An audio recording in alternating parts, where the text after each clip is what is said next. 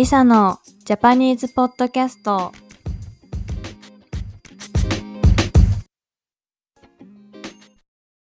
皆さんこんにちは。リサです。今日はですねえっと私のあのポッドキャストに質問とかコメントを送れる質問箱みたいなのがあるんですけどずっと前に設置して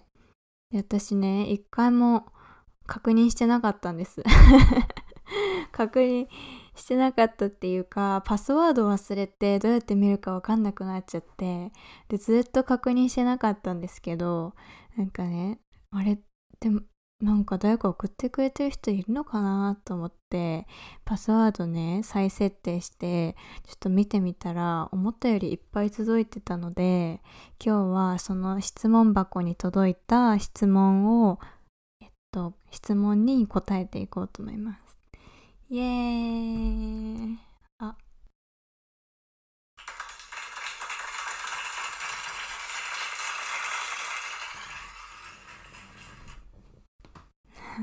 はい。えっとね。なんか台本を作ろう作ってから喋ろうと思ったんですけどなんかちょっと疲れちゃって。めんどくさくなっちゃって台本作ってないからちょっとグダグダかもしれないんですけど順番にまた今日も20分くらいになるように喋っていこうと思います。はい。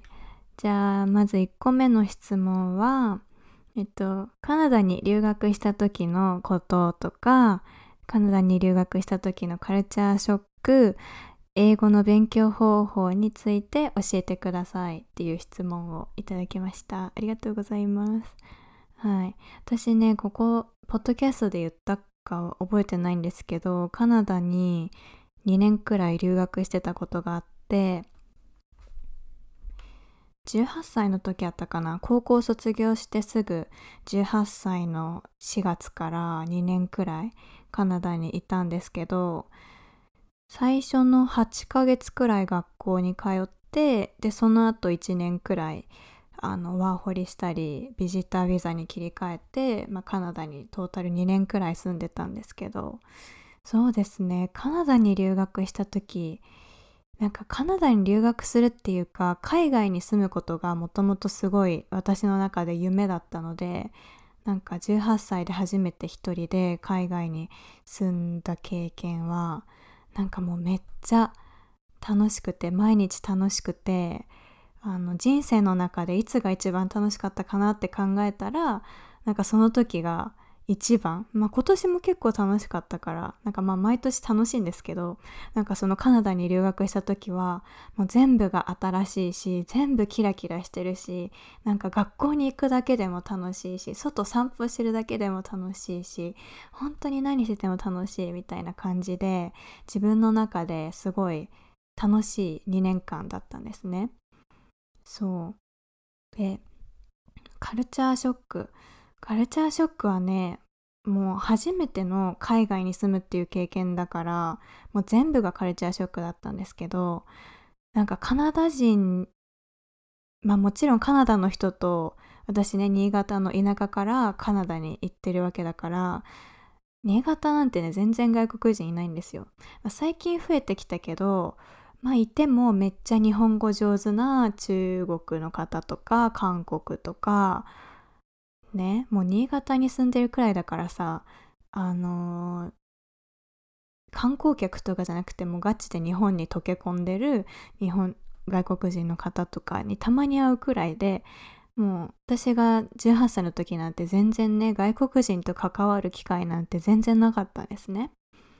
だからカナダに留学してカナダ人と接するのももちろん初めてだしそれどころかもう学校にいるねあの韓国人中国人とかスイス人フランス人とかいろんなサウジアラビア人とかいろんな国の人がカナダのその学校で英語勉強してたんですけどなんかもういろんな国の人と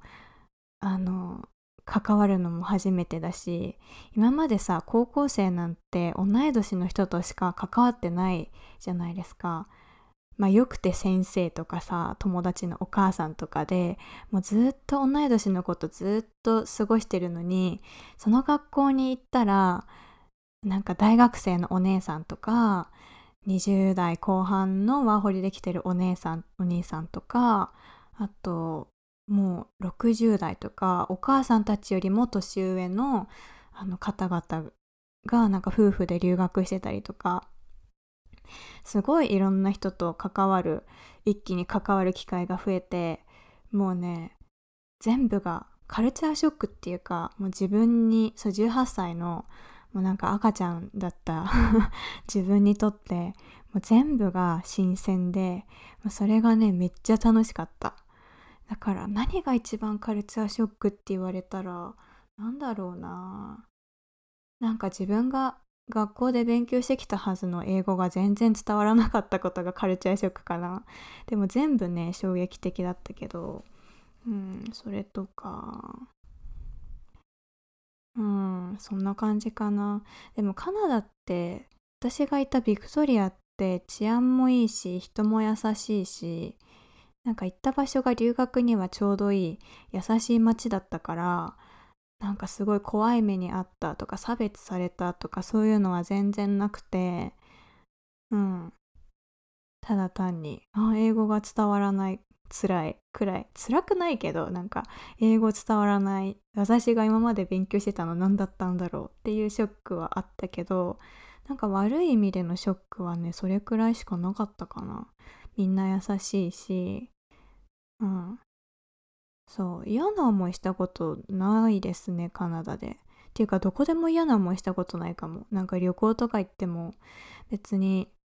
差別されたこととかない。時々なんか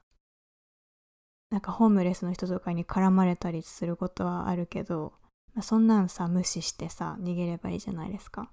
だから私の人生になんかそういう変な人あんまり出てこないですね。ありがたいことに恵まれてるかも。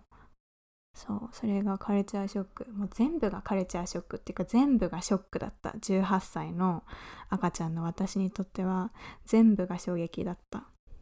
うん。そうだからね私の人生の20運年の 人生の中でもすごい印象的な2年間かな。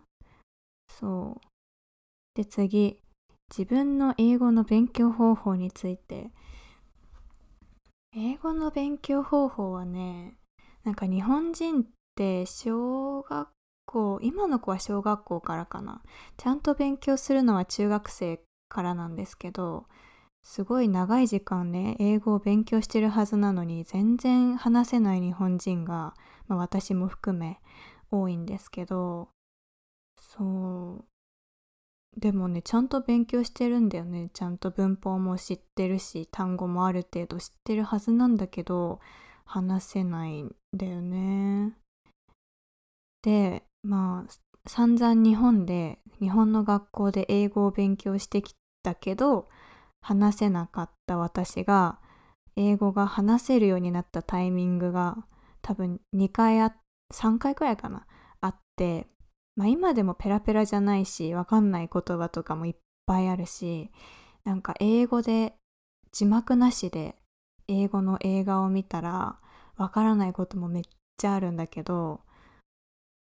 でもその中でもなんかあ話せるようになってきたって今は結構仕事で英語でずっと話してることもあるしまあそのくらいまあ普通一般会話ができる英語で言いたいことが言える言ってることがわかるくらいになるなるレベルだから全然大したことないんですけど。でその私があこの時に英語話せるようになったなっていうタイミングの一つ目はやっぱりカナダに留学したタイミング18歳でカナダに行ったタイミングででその時3ヶ月くらいしてからもう最初にカナダに降り立った瞬間とかはもうマジで「How are you?」って言われても「I'm fine, thank you, and you?」しか 言えないそれはちょっとあのアジアの人のあるあるなんですけど「I'm fine, thank you, and you?」しか言えなくて でもそんなさ実際ねえあの英語話す人全然そんな返ししないんですけどまあそれは日本人が学校で一番最初に習う英語で、まあ、韓国とかタイとかもそういう風に習うみたいなんだけどそうそれしか言えなくて。でも3ヶ月くらい経ってからなんか、まあ、カナダに住んでたらさみんな英語話すから英語話さなきゃいけないじゃないですかどうしても。だからその3ヶ月くらいしたタイミングであ私3ヶ月前よりは全然喋れてるんじゃない？みたいな実感が湧いたのが3ヶ月から半年くらいの間かな。そう。であとはね2つ目のタイミングがカナダ人の彼氏ができた時ですね。そう。ぱりさなんかカナダに住んでても普通に生活してるとなんか英語使うタイミングってなんか学校の友達とか学校の先生とかまあお店のレジの時とかあると思うんですけどあのやっぱりネイティブと話すっていうのが大事ですよね。なんか例えばさちょどっちも英語勉強してる最中の例えば韓国人とか私が韓国人となんかもう拙いレベルのほんと赤ちゃんレベルの英語で話しててもどっちも赤ちゃんレベルだからお互いに学びがないし、まあ、ずっとそのレベルで停滞しちゃうと思うんですけどやっぱりネイティブと話すタイミングって本当に少なかったんですねカナダにいてもその彼氏ができるまでは。からまあ仕事の時ちょっとお客さんと話すけどでも仕事で使う英語も限られてるから「Would you like a bag?」とかそういうさ簡単な言葉しか言わないからでもカナダ人の彼氏ができたら話せるようになったしあの使える単語とか増えたし、うん、その国の言葉しか話せない人と付き合うっていうのもいいと思いますね。うん、なんかカナダ人の人と付き合う前は韓国人と付き合ってたんだけど韓国人の人ともずっと英語で話してたんだけどダメだねやっぱりなんかあの日本語使ったりちょっと韓国語使ったりなんかめっちゃ赤ちゃんレベルの英語しか使わなかったからその人と付き合ったことで英語伸びたっていうのは全然感じなかったけどやっぱりカナダ人のネイティブと付き合ってる時は英語が伸びたと思いますね。そう。で日本語もやっぱり一緒でさ日本語しか話せない日本人と付き合ったことがある人はめっちゃ日本語うまいなって私このね日本語を教える仕事しててめっちゃ思うんですけどなんかわかるんですよ。一番最初に一番最初のレッスンであこの人めっちゃ上手だしこの人は絶対日本人と付き合ったことがあるだろうなっ 思った人は絶対付き合ったことあるとか日本人といい関係になったことがある人なのね。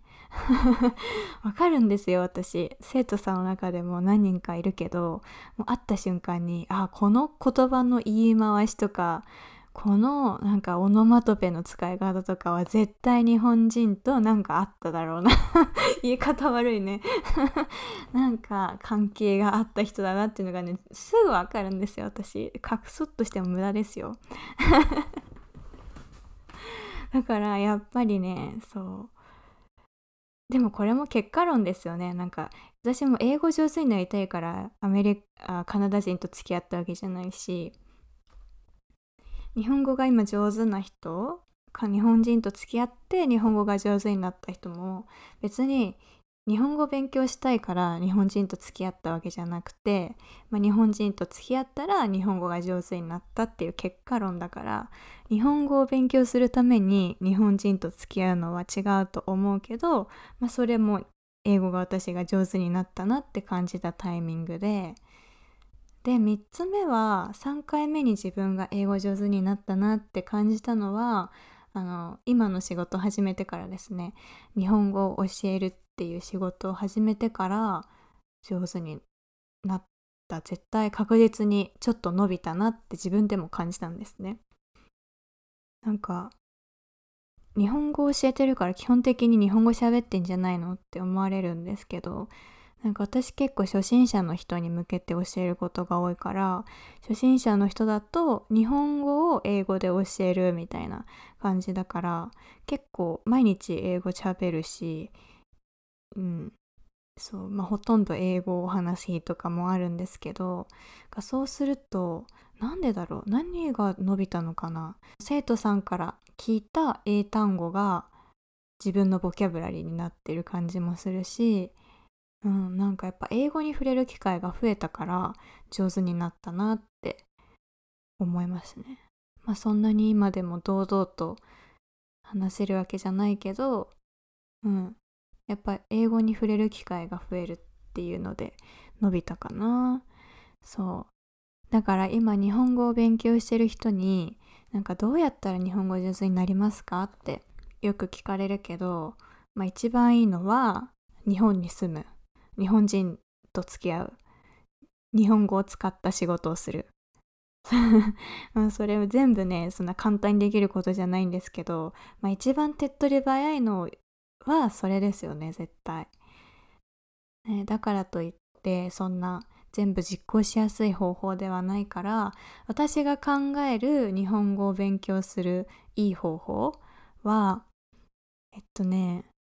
自分の好きなことを日本語で調べるのが私は一番いいと思っててこれは私がちょっと実践した方法でも実践してる方法でもあるんだけどなんか日本語を勉強しようってなった時になんか机に向かって勉強する時間ももちろん大事なんだけど特に最初とかはね文法とか初心者用の文法の本とかを一冊やるくらいはいいと思うんだけどその後って皆さんの目標って大体日本人と話せるようになりたいとか話すことが目標じゃないですか。でもいつまでも文法ばっかりやっててもなんか頭でっかちになっちゃってなんかなかなか喋れるようにならないと思うからそしたらもう、まあ、話す練習私とね愛登記で話す練習するのがいいと思うんだけどまあ、それだけじゃさ、まあ、24時間私が一緒に話してあげられるわけじゃないしそれだけじゃちょっと不十分だと思うんですけどでそこでアウトプットはできるけどインプットは止まっちゃうじゃん。でインプットする時に自分の好きなことを日本語で調べて日本語でその動画を見たり検索結果を読んだりするのがいいと思うのね。映画を日本語で見るとかもあると思うんだけどそうするとさ映画が楽しめなくなったりなんかとかそういう問題もあるじゃん。で好きなことを、まあ、日本語で調べると例えばねじゃああなたが何にしようじゃあ釣り釣りが好きだったとしようフィッシングの釣りね釣りが好きだったとして普段じゃあ釣りの動画を見るのにあの YouTube で英語でその釣りについて調べると思うんですけどもしあなたが英語を話す人だったらね自分の国の言葉で釣りって調べると思うんだけどそれを日本人であそれを日本語で例えば釣り Vlog とか川釣りとかそういう風に調べて日本人が作ってる日本人の動画を日本語で聞くのが私はいいと思うのね。そしたらさあの自分の興味のあることだから勉強してるって感じがしないし自分の興味があることだからもしわからない単語があっても絶対調べたくなると思うのね。そう。だからやっぱ興味のあることを日本語で見たりするっていうのが一番いいと思うんですよ。でそういうふうにインプットしたらそのインプットした言葉をレッスンで私と話してその会話の中で使うのがいいと思う。どうですか？私の意見。これ結構みんなに言うんだけどああはあみたいな。みんなあんまりあまり納得してくれる人いない気がするんですけど、